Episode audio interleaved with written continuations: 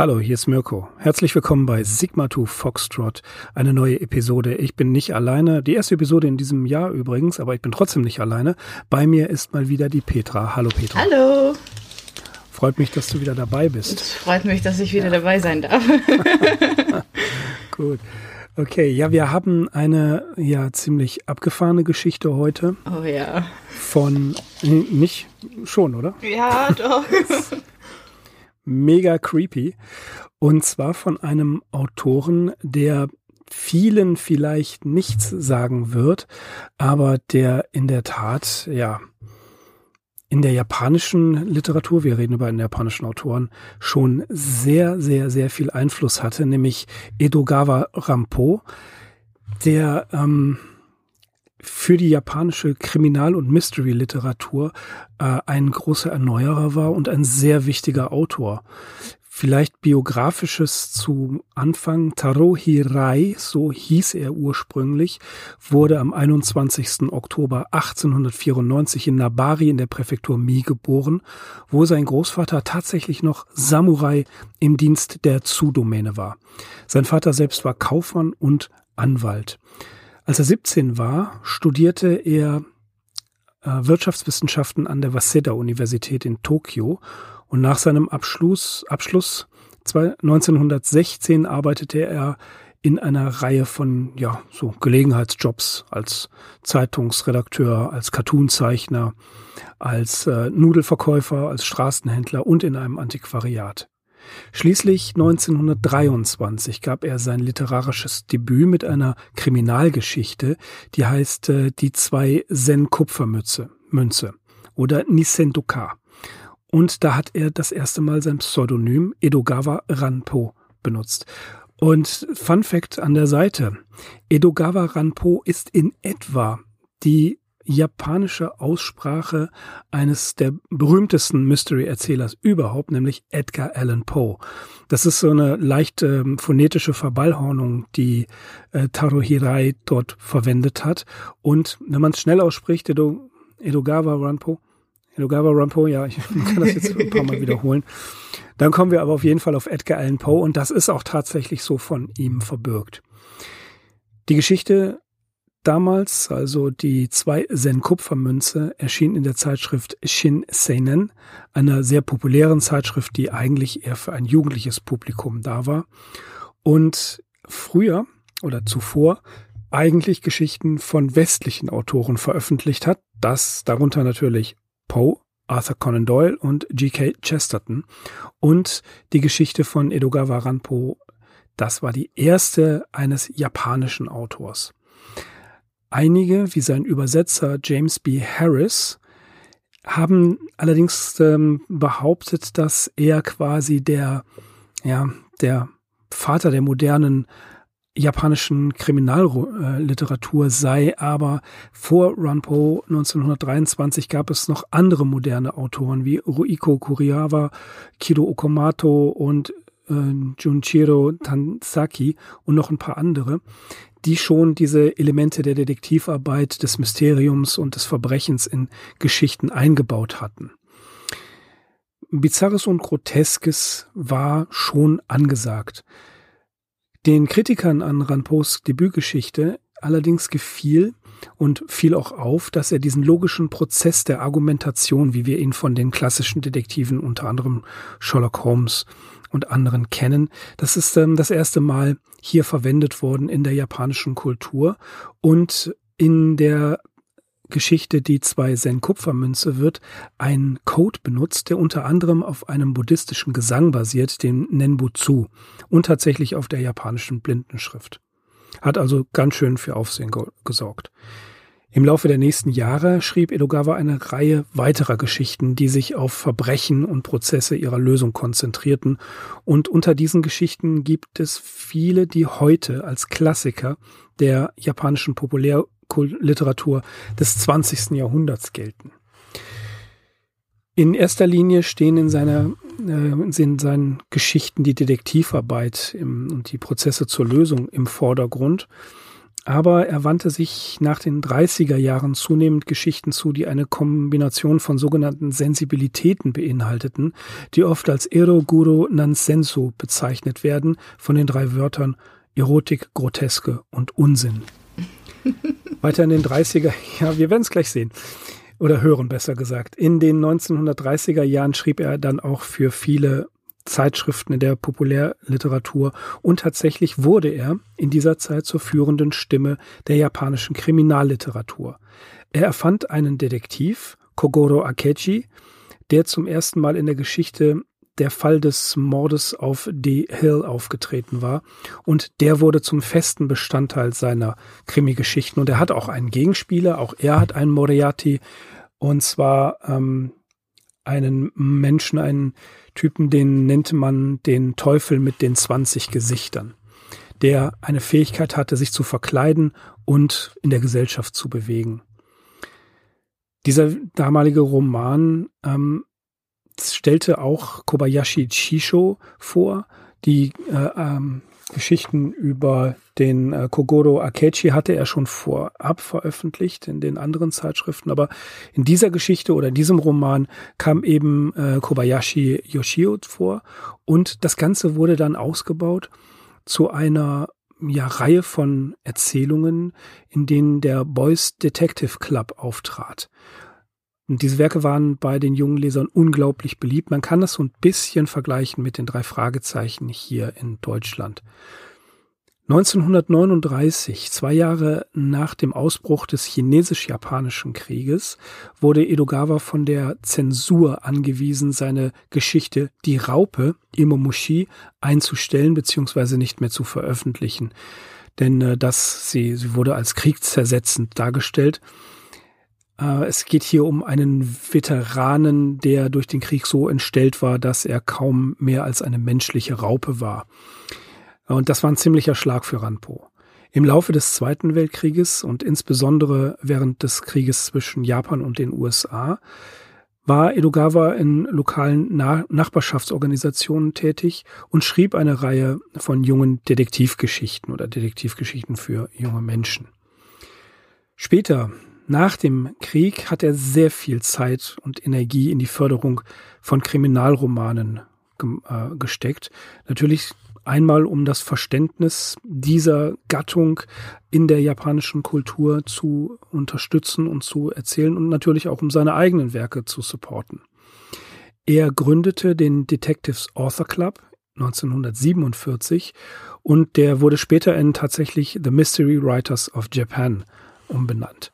Und er hat sehr viel Essays und ähm, Artikel über amerikanische, europäische und japanische Kriminalliteratur geschrieben. Also wer ihn kennt, unser guter Freund Gary Lovisi, der macht das ja auch in seiner ähm, Pulp Parade. Der schreibt auch sehr viel über die Theorie des ähm, Noir und des Hardboiled-Romans. So ungefähr äh, war Edogawa auch, allerdings wesentlich einflussreicher. In den 50er Jahren das ist eine sehr schöne Anekdote. Arbeiteten er und ein äh, zweisprachiger Übersetzer fünf Jahre lang an einer Übersetzung von Edogawas Werken ins Englische. Und die wurde von, ich glaube, Lisa Tuttle war es sogar, als Japanese Tales of Mystery and Imagination veröffentlicht. Der Übersetzer konnte Japanisch sprechen, aber nicht lesen. Und Edogawa konnte Englisch lesen, aber nicht schreiben. Also wurde die Übersetzung akustisch durchgeführt. Also Edogawa hat jeden Satz laut vorgelesen und das geschriebene Englisch überprüft. Das war bestimmt eine ziemliche Fizzelsarbeit. Edogawas Bücher wurden, es wurden viele von denen verfilmt und das Interesse, Edogawas Literatur als Ausgangspunkt von Filmen zu verwenden, hielt weit über seinen Tod hinaus. Edogawa, der hatte sehr viele gesundheitliche Probleme im Alter, unter anderem Parkinson und er starb am 28. Juli 1965 an einer Gehirnblutung. Später wurde der Edogawa Rampo Preis nach ihm benannt beziehungsweise es gibt auch den ähm, 1955 ins Jahr ins Leben gerufenen Writers Mystery Writers of Japan Preis. Und äh, es gibt wahnsinnig viele Verfilmungen und Mangas und Animes, die alle auf seinem Werk beruhen. Ähm, Also ich sehe hier alleine, ich glaube, zehn Filme und jede Menge äh, Mangas und Animes. Unter anderem die auch hier bekannte Serie Detective Conan ist ein Alias der Hauptfigur, der heißt nämlich Edogawa Conan. Und natürlich der erste Teil ist Edogawa Ranpo und der zweite Teil des Namens Sir Arthur Conan Doyle. Ja, was gibt's noch zu sagen? Der Literaturwissenschaftler Georg Pratzer hat mal geschrieben, Zitat, seine Stories sind oft Schauergeschichten, eingebettet in eine Rahmenhandlung, erzählt vom Bösewicht selbst, als Geständnis oder so zur Unterhaltung. Und manchmal weiß man gar nicht, ob die Geschichten alle wahr sind, denn Bösewichter haben es nun mal an sich, dass sie auch lügen. Das sollten wir auf jeden Fall uns äh, im Gedächtnis behalten, diese Aussage. Die wird nämlich gleich noch wichtig.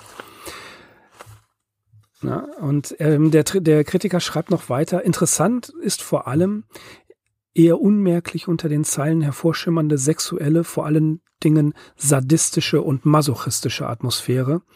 Und was äh, auch Patzer schreibt, finde ich sehr interessant.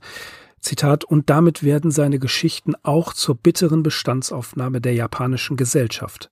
Bei Rampo besteht sie aus lauter Außenseitern, die sich so gut angepasst haben, dass man sie nicht entdeckt. Außenseiter, die ihre abstrusen Vorstellungen ausleben, ohne Rücksicht auf andere, egal ob sie jemanden töten, berauben, quälen, Menschen, die nach den gewalttätigen modernen Kriegen ihren Horror irgendwie loswerden müssen. Das ist eigentlich ein Schock für alle, die denken, dass die japanische Gesellschaft aus lauter einförmigen, gleichförmigen, überangepassten Automatenmenschen besteht. So viel zu Edogan äh, Ranpo. Und diese, diese drei letzten Zitate, die sollten wir, denke ich, äh, unbedingt im Gedächtnis oh behalten. Oh ja. das, die werden jetzt gleich wichtig. oh ja, ah, die Geschichte äh, hat es wirklich in sich. Also sie hat mich sehr verstört. sehr verstört. Ja. Wenn man so darüber nachdenkt, was wir sonst so lesen. Ja. Äh, ja. Grauenvoll. Einfach nur grau. Aber die, so gut. Sie ist, sie ist cool. Ich habe sie entdeckt. Wir kommen gleich zum Inhalt der Geschichte. Ich habe sie entdeckt in ähm, Luthers oder Luthers, ich glaube es heißt Luthers Gruselmagazin. Das war eine Reihe von ja, Taschenbüchern. Ich bin mir gar nicht mehr sicher, aus welchem ähm, Verlag die waren. Ich habe hier nur ein Sammelband und äh, das Verlagssignet steht auch nicht wirklich drauf. Was steht hier? Erber und Luther Druck- und Verlagsgesellschaft. Ja, das ist so ein Sammelband. Und die Losers Gruselmagazine, das lohnt sich wirklich, wenn ihr die irgendwo findet. Die sind schon seit ungefähr 300 Jahren nicht mehr zu kriegen. Äh, das lohnt sich. Hier zum Beispiel sind auch erste Veröffentlichungen von H.P. Lovecraft zu finden und andere. Robert Bloch ist zum Beispiel da, Ray Cummings. Also schon die Creme de la Creme. Ähm, Daryl Schweitzer, August Derleth, das sind teilweise erste Übersetzungen ins Deutsche, aber das, wie es aufgemacht wird, das ist richtig Schund, Palp, aber großartig. Und da habe ich diese Geschichte entdeckt, was ja dafür spricht, dass Luthers Gruselmagazin hier auch einen gewissen Anspruch mit sich bringt, denn einer der wichtigsten japanischen Kriminalautoren, eben Edogawa Ranpo, wurde hier veröffentlicht. Auch zu Recht. Deswegen, ja, zu Recht, genau. Die Geschichte Ningen Insu, der menschliche Stuhl oder der menschliche Sessel 1925 in der Literaturzeitschrift Kuraku veröffentlicht. Ja, kommen wir mal kurz zum Inhalt. Der ist, wie gesagt, sehr, sehr Sehr verstörend. Willst du oder soll ich? Ja. Mach du mal. Mach, aber darf ich? Das ist eine Ehre. Ja, also. Ich bin doch so schlecht, ich bin doch so schlecht in Zusammenfassung. Ja, genau. Und ich bin da, wir sollten Axel dazu holen. Der hat schon Sonja so gut zusammengefasst. Ja, das stimmt. Ähm, also, die Geschichte handelt um eine Schriftstellerin, die Togawa Yoshiko heißt. Und die Schriftstellerin bekommt immer sehr viele Leserbriefe. Und die liest sie auch sehr gründlich. Und dann entdeckt sie eine Art Manuskript und sie denkt sich erstmal so, okay, so Manuskript als solches habe ich noch nie bekommen, werde ich aber trotzdem lesen und dann hat sie sich reingelesen und äh, wurde genauso verstört wie ich, weil äh, der Schriftsteller hat akribisch beschrieben, wie ein ja, hässlicher Mann, ein hässlicher Tischler, einen wundervollen Sessel gebaut hat. Es war der beste Sessel, den er je gemacht hatte. Und er hatte sich, er hatte so eine tolle Idee, dass er mit dem Sessel reisen möchte und hat den Sessel so umgebaut, dass er sich reinsetzen konnte. Und dann wurde der Stuhl abgeholt, wurde in ein Hotel reingestellt und der Typ saß dann halt drin. Nachts hat er geklaut. Und ja, also sehr verstörend. Und es ist so bildlich beschrieben, wo die, äh, wo die Leute auf ihm saßen, dass er dann erkennen konnte, ob es dickere Leute oder dünnere waren. Und es war schon so eine Art Obsession herauszulesen, dass er das so richtig genießt, wenn er diesen Körperkontakt hat. Und ähm, am Ende der Geschichte ist es quasi so, dass, der, äh, dass er schreibt, dass sie quasi in diesem Stuhl sitzt. Da bekommt sie ja den Schock ihres Lebens, aber dann kommt noch danach ein Brief, der ihr erklärt, es ist ein schriftstellerischer Versuch und der Schriftsteller würde gerne wissen, wie ihr die Geschichte gefallen hat. Und Mega. Das hat mich Mega. so verstört. Ja, es, äh, man, man ahnt es ja schon ganz zu Anfang. Das ist ja das, das Krasse. Äh, sie liest diesen Brief und er schreibt, beschreibt, wie er diesen Stuhl angefertigt hat. Dass er hier wirklich seine ganze Kunst ausgelebt hat und ähm, dass es von ihm eine Obsession war, sich, bevor er den Stuhl weggab, in diesen Stuhl hineinzusetzen und sich zu überlegen, in welche, in welches Haus kommt dieser Stuhl? Wie werden die Leute dort sein? Und dann hat er sich das ausgemalt, hat seiner Fantasie freien Lauf gelassen und sich quasi in ein anderes Leben hineingeträumt. Und wahrscheinlich und, hat er sich dabei auch betatscht. möglicherweise, ja. Das ist nicht auszuschließen. Nee. Wir haben ja von, von Patzer, von Georg Patzer diese drei Zitate gehört und das ist wesentlicher Bestandteil dieser, äh, dieser Arbeit unter Ranpos. Es ist dieses merkwürdige Verhältnis. Und dann kam, kommt er auf diese Idee, den Sessel so umzubauen, dass er eben drin sitzen kann.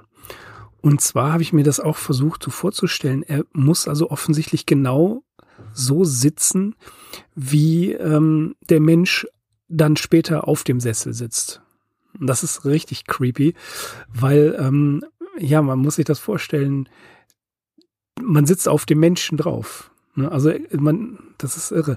Und was auch interessant ist, ist, dass dieses Hotel, in dessen Lobby der Sessel steht, ähm, eher ein westlich geprägtes Hotel ist.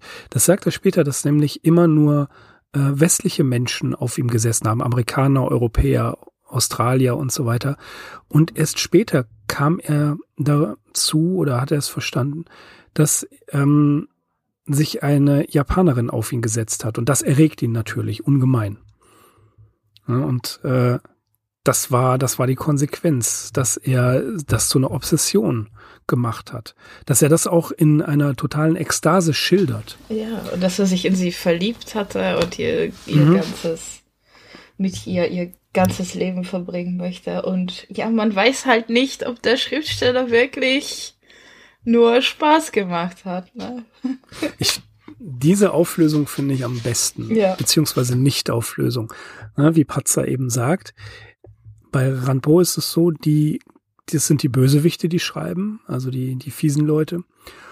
Und ja, er lässt alle im Unklaren. Die Frage ist ja, ist dieser zweite Brief, der kommt, ernst gemeint oder ist das nur so ein, ähm, ein raffinierter Twist, dass er wirklich in diesem Sessel drin sitzt, ohne äh, da irgendwie, ja, dass es eben keine Fantasie ist. Und das sagt er, das sagt Patzer ja hervorragend.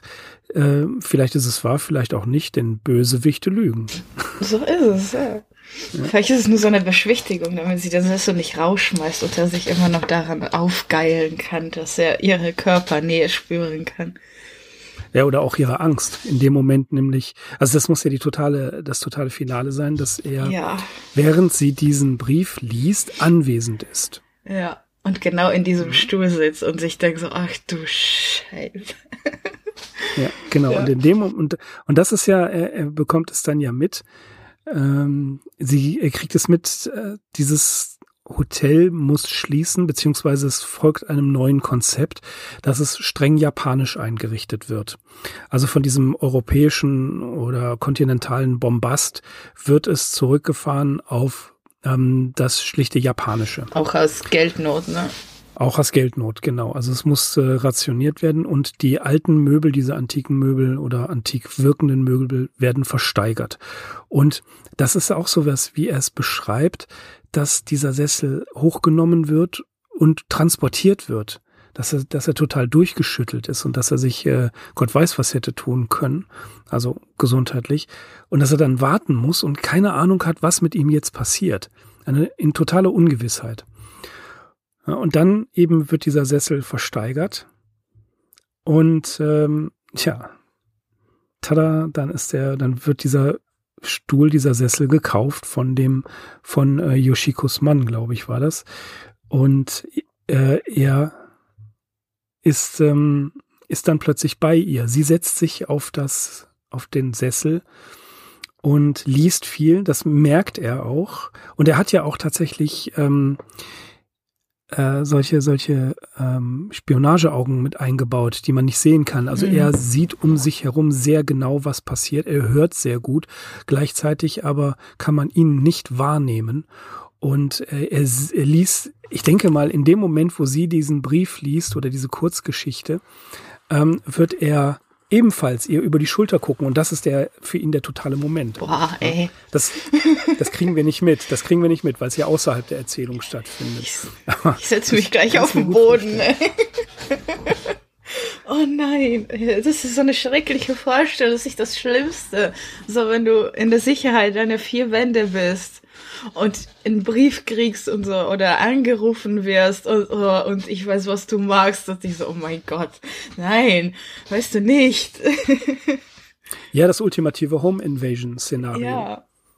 Also, und diese, diese Ideen wurden ja auch öfters verfilmt, wie zum Beispiel in Open House mhm. und ähm, noch vielen anderen. Und es gibt ja die urbanen Legenden, kann man alle auf YouTube finden, in denen Überwachungskameras Menschen aufnehmen, die aus irgendeiner Nische des Hauses gekrochen kommen, wo man gar nicht wusste, dass da ein Hohlraum ist. Oder wie heißt das, The Boy, der lebt ja auch in den Wänden. Da gibt es wahnsinnig viele ähm, Ausformulierungen dieses Motivs, gerade in, in amerikanischen Filmen. Mach mir jetzt keine Angst, ich muss noch schlafen. ja, das Monster unter dem Bett. Ja, na, nee, das Monster unter dem Bett bin ich. Ich habe noch es was gefunden. Yay. Yay. Bitte. Also, es gibt äh, noch einen tollen Manga von Junji Ito. Leider gibt es das nur auf Englisch in einem Sammelband, der heißt Venus in the Blind Spot. Und da äh, hat Junji Ito tatsächlich die Geschichte der menschliche Sessel in Manga-Form gezeichnet und ähm, er erzählt quasi die Geschichte, die wir gerade besprochen haben, aber aus einer anderen Sicht. Also da ist auch eine Schriftstellerin, die heißt Yuzuho. Und die geht zu einem Tischler und möchte sich einen Stuhl bauen lassen, weil sie eine Schreibblockade hat. Und der Tischler ist so, ja, ich verstehe dich. Äh, du brauchst einen guten Stuhl, um schreiben zu können. Und dann erzählt er ihr diese Geschichte von Togawa Yoshiko. Und erzählt auch, dass äh, die er erzählt die Geschichte dann quasi weiter, dass sie die äh, Frau Yoshiko herausgefunden hat, dass der Mann tatsächlich drinnen sitzt. Und äh, der Mann aus dem Stuhl tötet dann ihren Mann. Dann kommt die Polizei und die finden dann tatsächlich heraus, dass in diesem Stuhl ein Hohlraum ist. Die finden aber den Mann nicht. Und dann verschwindet Yoshiko plötzlich. Und dann erzählt der Tischler, dass er ihr irgendwas zeigen möchte und geht mit ihr nach hinten. Und da steht dieser Sessel. Er öffnet so einen Reißverschluss hinten. Und da sind drin zwei mumifizierte Leichen. Einmal der Tischler und einmal Yoshiko. Weil sie irgendwann, äh, einfach seine Liebe angenommen hat. Und äh, der Tischler erzählt, dass er der Nachfahre von denen ist und fragt sie dann so, ja, soll ich ihnen denn jetzt auch so einen bequemen Stuhl bauen? Sie flüchtet natürlich und dann sitzt sie wieder in ihre Wohnung und hat total äh, totale Schreibblockade und kann nicht weiterschreiben. Und dann klingelt es an der Tür und zwei Möbelbackel bringen ihr einen Stuhl hinein. und ja, das wäre der Moment, wo ich einfach am Boden sitzen bleiben würde. Wer weiß, wer da drin ist. Ja, keine Ahnung. Das, das ist ja das Unheimliche. Also man, man liest diese Geschichte 1925 schon sehr abgefahren in einem ja, Gruselmagazin, das eher ja wirklich sehr, sehr schundhaft aussieht und ist dann erstaunt, was da, äh, was dahinter steckt. Und da war ich wirklich, also hin und weg, diese Geschichte hat mich sehr gefesselt oh ja. und sehr beschäftigt auch. Und jetzt beim Wiederlesen war das genauso spannend eigentlich, weil man nochmal, ne, äh, wie David Gilmore sagt, wenn du einen Film zum zweiten Mal guckst, guckst du ihn zum ersten Mal. Du achtest wirklich auf den ganzen Mechanismus, was da passiert. Und das äh, hat er gut im Griff. Jetzt müssen wir natürlich die äh, Übersetzung immer bedenken als einen Filter, aber da kann man ja nicht viel falsch machen. Hoffentlich. Ich glaube nicht. Nein. Ich glaube, das ist, das ist adäquat übersetzt worden. Ähm, und hier der unzuverlässige Erzähler, der dann selbst auch der Verbrecher ist, das ist auch schon äh, nicht ohne. Mhm. Diese, diese Beschreibung, ja teilweise, wie er dann sagt, ja, ich merke genau, das ist der, ein solcher Mensch, ein solcher Mensch und er nähert sich einigen auf erotische Art und Weise fast schon, ähm, ja, es ist wie ein, ein sehr merkwürdiges äh, ähm, sadomasochistisches Verhältnis, denn zum einen wird er ja gequält, durch, er kann sich nicht bewegen, er ist fixiert. Mhm. Und zum anderen berühren ihn Körper, die nur durch diese Lederhaut getrennt sind. Ne? Und das andere, das sadistische Element ist, er weiß ja ganz genau, dass er, ähm, dass er da drin sitzt und die anderen haben absolut keine Ahnung. Oh Gott, und er kann sich ja noch sehen. Ne? Es ist so, oh nein, ist Nee, nee, nee, nee, nee. Ich setze mich ab sofort auf den Boden. Ich werde alles, alle Sitzmöbel hier entsorgen. ja gut, hier im PC-Stuhl ist die, ähm, ist die Wahrscheinlichkeit eher klein, dass da jemand sitzt, weil das ist relativ dünn. Aber wer weiß. das ist ein dünner Mensch. Ja, genau. Ist so ein Slenderman oder so. Ja, aber die, die Überlegung, ähm, zum Beispiel ein Sofa in einen, äh, mit einem Hohlraum darunter umzubauen in eine Art äh, Versteck, das ist ja nicht abwegig. Ich gehe gleich auf mein Sofa gucken, ey. Oh Gott, ey, ich will noch schlafen, Mirko. Aber so, das ist, das ist einfach mein Traum, irgendwann so eine Kurzgeschichte oder ein Buch zu schreiben, das genau dieses Gefühl in den Menschen auslöst. Ey. Es mhm. ist so unfassbar, das zu lesen und dann denkst du dir so, okay, werde ich irgendwann mal in der Lage sein, so etwas zu schreiben? Da, ich versuch's einfach, ne? aber es ist, es ist so gut beschrieben und diese, oh nee, es ist einfach so abartig auf viele verschiedene Weisen. Man, man, ist dem, man ist dem Erzähler wirklich hier komplett ausgeliefert. Äh, natürlich hat man schon die Ahnung, aber das, das ist dieses, ähm, dieses Phänomen, dass man, dass man sagt, äh, ich weiß fast, was passiert, aber ich will wissen, ob ich recht habe oder ob es wirklich stimmt, ähm, dass man einfach nur bettelt, dass die Aufklärung wirklich kommt. Sie kommt und dann gibt es einen neuen Twist am Ende, in dem er sagt, nee, nee, war alles nur Spaß, ja. ich wollte nur ihre. So, und ne, ist das die, diese Verunsicherung, die bleibt einfach. Es ist auch so unbefriedigend. Also, sitzt er jetzt da drin oder nicht? Nein, ich finde das gerade gut. Ich finde das gerade gut, wenn es offen bleibt. Doch. Doch, da, da, das, das Ziel einer, eines solchen offenen Endes ist ja letzten, letztlich, dass man, ähm, ja, damit, damit durch die Gegend läuft und da einfach das einen nicht loslässt. Ja. Manche Leute sagen, ja, ist coole Geschichte, aber das war's nicht. Und manche aber, die, die beschäftigt das wirklich. Die laufen dann rum und was wäre wenn und sitzt der da noch drin und wie ist das denn jetzt? Das finde ich gut, wenn das läuft. Genau so. Ich baue mir auch so einen Stuhl und probiere es, damit ich weiß, wie er sich fühlt. äh, nein, das wäre nichts, nichts für mich. Nee, keine, nee, nee, keine nee, nee, nee. Nee, überhaupt nicht. aber geht gar nicht. Die, die, mhm. die, das ist aber auch so dieses, dieses, äh, wie heißt das? Show, Show, don't tell. Mhm, Weil ja. er sagt's ja nicht, dass er sich daran so richtig aufgegeilt hat und dass er da halt wahrscheinlich sich auch ja äh, angefasst hat, aber ähm, du liest es halt zwischen den Zeilen. Ne? Naja, es war 1925 in Japan. Ja. Das äh, nicht so, konnte man nicht so explizit darstellen. Andererseits, er kann sich, glaube ich, nicht anfassen, wenn seine Arme in den Armlehnen gefangen sind. Ja, vielleicht danach, wenn er dann irgendwo auf seinen Raubzügen war. Das ist auch lustig, ne? Der, der beschreibt also, dass er Essen und Wasser, mhm. das kann er zwar bunkern in seinem äh, Sessel und auch für ähm, die, die, die, die Toilette ist gesorgt, da hat er auch so ein, also eine Vorrichtung für gebaut. Aber wenn er dann Raubzüge gemacht hat, ich meine, er muss das Zeug ja irgendwo, ja. irgendwo gelassen wo haben. Wo hat er das gebunkert? Genau, wo ist das Zeug? Und dann, ähm, das ist ja wirklich, wirklich witzig, wie er das, wie er das darstellt, dass dann die Leute ähm, gar nicht, sie bemerken ihn irgendwie am Rande der Gesellschaft, wie das der äh, Georg Patzer ja gesagt hat, am Rande der Gesellschaft bewegt er sich, mhm. bewegen sich diese Protagonisten alle irgendwie. Und sie nehmen ihn zwar irgendwie wahr, aber dann ist er wieder in seinem Sessel und ist quasi verschwunden.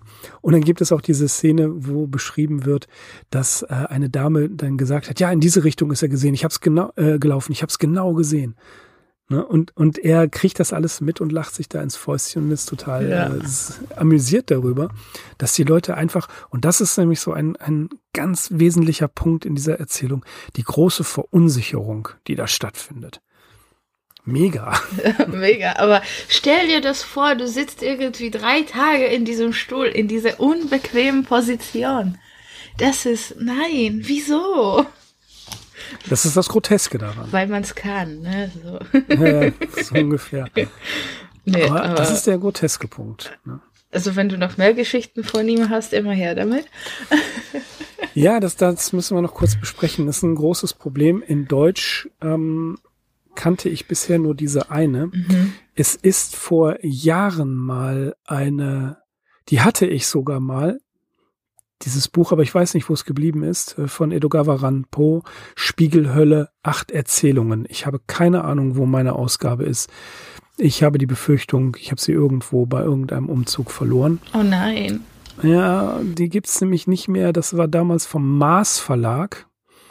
Der hat das rausgebracht äh, 2004. Es ist, glaube ich, mega selten. Mhm. Das ist fast wie, wie Taschenbücher oder Bücher von Thomas Ligotti. Und die Geschichte The Human Share allerdings gibt es im Englisch vorgetragen auf YouTube in mehreren Fassungen. Also ein Horror Bubble hat es, dann ähm, was dann zwei weitere, dann Episode 57, äh, eine Halloween Special Episode von Little Literature. Das sind alles ähm, ja, denn äh, ein Mashup gibt's davon also einiges, äh, was man da äh, hören kann, also eine ganze Menge Vorlesungen davon.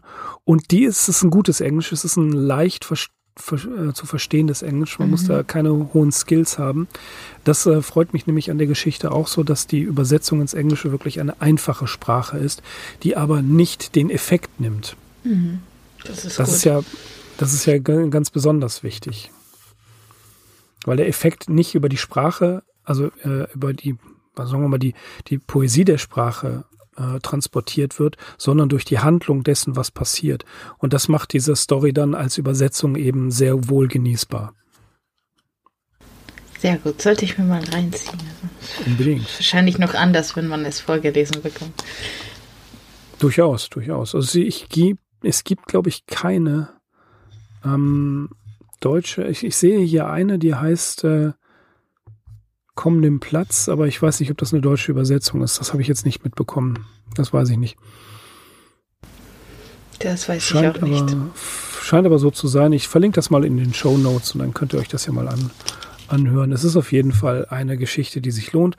Zu schade, dass dieser Autor in Deutschland, so wie ich das jetzt mit meinem Laienverständnis ähm, äh, vermute, dass der Autor in Deutschland eben so gut wie unbekannt ist. Leider. Wobei viele Mangas, viele Animes, viele Filme auf seinen Ideen beruhen.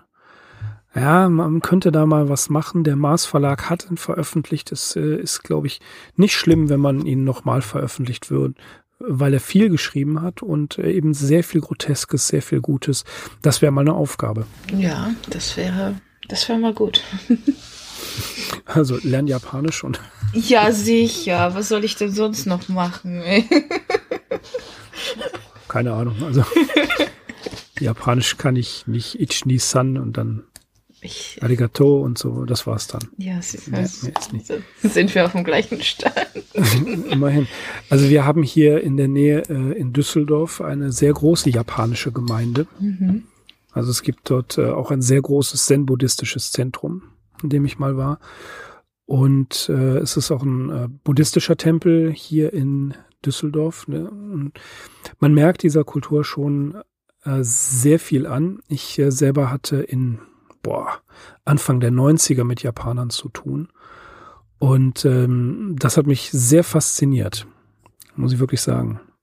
War ich immer sehr begeistert, wenn, die, wenn ich mit denen zu tun hatte. Oh, das glaube ich dir. Ja, unter anderem mit äh, Hideo Ochi, das war der, oh je, der war vom Deutschen Karateverband der Vorsitzende.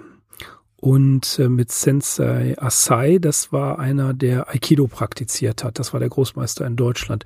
Ähm, mit denen ja, sich zu unterhalten, das ist Wahnsinn. Du, du hörst denen zu und denkst, du, du weißt überhaupt nichts und äh, das, hast das Leben bisher überhaupt nicht verstanden.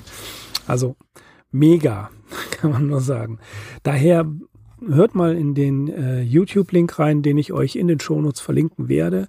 Ähm, es ist, wie gesagt, einfaches Englisch. Äh, geht auf die Jagd nach diesem Buch aus dem äh, Mars Verlag. Spiegelhölle, acht Erzählungen. Wenn ihr meine Ausgabe irgendwo findet, wäre ich glücklich, wenn ihr mir das kurz sagen könntet.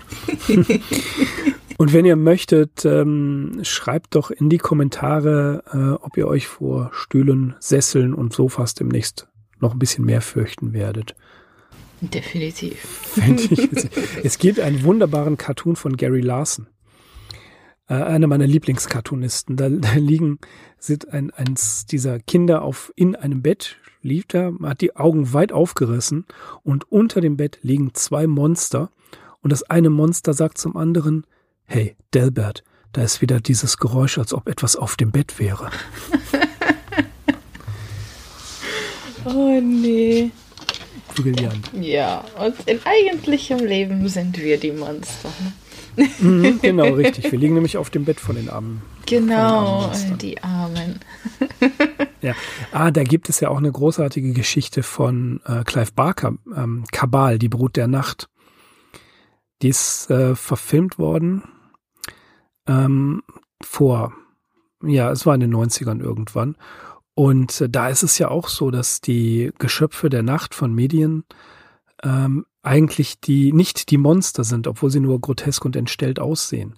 Das ist auch ein sehr sehr guter Film. Ja, er hat diese diese End 80er Jahre Ästhetik. Er ist teilweise etwas brutal zusammengeschnitten, aber so grundsätzlich hat mir dieser Film gut gefallen. Kabal, die Brut der Nacht Gibt es auch als, ähm, als Roman von natürlich Clive Barker, einem der Meister des Horrors. Mhm. Und äh, das lohnt sich, der ist auf irgendeinem Streamingdienst auf jeden Fall ähm, zu, zu sehen. Man muss diese 80er Jahre Ästhetik so ein bisschen in Kauf nehmen. Das ist, ähm, ja, man sieht das schon, als ich nach 20 Jahren dann wieder Highlander geguckt habe. Auweia. Großartiger Film, aber irgendwie war er mir fremd geworden. Ja, ja, passiert, ne? Die oh je. Habe ich nicht gesehen, keins davon. Aber Clive Barker habe ich schon mal gehört. Unbedingt. Also er hat ähm, geschrieben unter anderem die Bücher des Blutes. Mhm. Das sind absolute Klassiker. Und natürlich Hellraiser. Ähm, kennst bestimmt Pinhead, den glatzköpfigen Dämon mit den Nägeln im Kopf. Der ist ja schon Ikone der Popkultur geworden. Ich glaube, hat die Bücher nicht fester ver, ver, ver Das kann sein, dass die mittlerweile bei Feste erschienen sind. Das weiß ich nicht. Aber tatsächlich ist Hellraiser, äh, das Tor zur Hölle, ein großartiger Roman und ein brillanter Film, ein sehr verstörender, sehr interessanter Film. Und der lohnt sich auf jeden Fall, bin ich der Meinung. Mhm. Ähm, die erst, der erste Teil auf jeden Fall, der zweite wird schon etwas skurriler und beim dritten geht's dann ganz den Bach runter. Aber äh, der erste Teil ist in sich sehr, sehr, sehr verstörend. Jesus, ich habe ziemlich viel hier. Fahr zur Hölle. Das scharlachrote Evangelium. Okay. Ja, Clive Barker hat eine Menge geschrieben. Mhm. Ja, aber Pinhead habe ich nicht. Was ist denn Hellraiser? Nee, habe ich nicht. Schade. Ich glaube, das war so eine Sammlerausgabe oder sowas bei Fester. Mhm. Da kommt man, da kommt jetzt kein Sterblicher mehr dran, ohne hunderte Euro dafür ausgeben ja. zu müssen. Oder man geht an, ähm, man spendet einem Sammler, der sowas hat, einen Stuhl.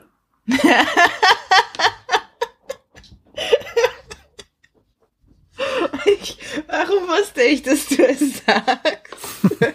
Weil es naheliegend ist. oh Mann. Ja, stimmt, du bist ja so ein Sammler, ne? Mirko? Nein. Erwarte nein, bitte demnächst eine Lieferung. So viel, nein, so viel ist das gar nicht, was hier rumsteht. Nein, überhaupt nicht. Nein, nein, Die meisten wissen es von, von Twitter, einige auch von Instagram. Äh, es, es geht, also der Schwerpunkt ist Lovecraft, das ist schon richtig. Äh, aber jetzt so die super Sammlerstücke besitze ich auch nicht. Gar nicht. Nicht ist nicht viel mehr. Aber dann hättest du noch einen geilen Stuhl. Ein Stuhl, ja, vor allen Dingen geilen Stuhl, ja. Ist schon klar. oh, nee. Nein, ich, das wenige Geld, was ich habe, stecke ich in meine Lovecraft-Sammlung und da bleiben uns nur die Apfelsinenkisten, die wir uns hier teilen. Mehr ist nicht drin. Verstehe ich. Ja, und da kann sich keiner drin verstecken, glaube ich. Naja, vielleicht ah. kleine Wichtel. Kobolde. Der Pumuckel. Ja, der Pumuckel ist nicht real und Meister Eder ist nur verrückt, habe ich irgendwo gehört. Genau. Äh, Nein, das stimmt nicht. Wir kommen vom Thema ab. Jedenfalls diese Geschichte von Edogawa Ranpo ähm, zu hören auf YouTube und sehr, sehr verstörend, wie ihr ja jetzt mehrfach mitbekommen habt. Ähm, ich mag die Geschichte. Ich bin äh, sehr froh, dass die mal in Deutsch erschienen ist. In dieser Sam das war ein Zufallsfund. Und das sind aber dann immer auch die besten, die dabei rauskommen. Ja, Petra, noch letzte Worte zu der menschliche Sessel, der menschliche Stuhl. Ähm, sitzt auf dem Boden, kauft euch keine Stühle. Augen auf beim Ikea-Kauf. Ja, okay. Also wenn man da was in der, in der Fundgrube so bereits zusammengesetzt kauft. Ne? Da würde ich ganz genau gucken, ob es hinten nicht einen Reißverschluss gibt. Ja, da, da ist dann, äh, um jetzt so ein Stereotyp zu, äh, zu, äh, zu bemühen, ist, wenn das können nur große Stühle sein, wenn da Schweden drin sind. es ist ein Stereotyp, ich nehme das auch sofort zurück. Aber es ist Satire, ich darf das. Ja, genau. Genau. Nein, das ist äh, alles, alles, alles nur Spaß. Gut, ja, das ähm, würde ich sagen, war es für heute mit Sigma 2 Foxtrot und äh, einem Ausflug in die japanische Literatur. Ähm, der Ausflug in die japanische Literatur, auch nochmal ein kleiner Gruß an unseren Küstenhirsch, der auch sehr viel japanische Literatur gelesen hat und an ähm, den Sönke von äh, Rewrite Podcast, wo ich hin und wieder zu Gast bin, der hat neulich in einer der Episoden über Philip K. Dick, die wir zusammen machen, über die Kurzgeschichten, einen sehr umfangreichen äh, Standessay, also Essay aus dem Stand heraus über Otaku, äh, also diese japanischen Nerds. Verzeihung, das war sehr verkürzt. Ich weiß, dass das nicht so ist, aber so kann ich es am besten beschreiben gehalten, der mich schwer beeindruckt hat. Also Grüße nochmal an meine äh, Freunde von Rewrite. Und äh, es ist also immer und überall gegenwärtig. Ähm, und wie gesagt, schaut einfach beim Sesselkauf genau hin. Sonst erlebt ihr eine Überraschung. Oder ihr kriegt eine coole Kurzgeschichte zugeschickt. Genau. Das war's für heute. Wir bedanken uns fürs Zuhören. Ich bedanke mich bei dir, Petra, dass du wieder dabei warst. Hat wieder jede Menge Spaß gemacht. Und äh, das wiederholen wir, ne? Ja, gerne. Alles klar. Dann Gehabt euch wohl. Bis demnächst. Tschüss. Tschüss.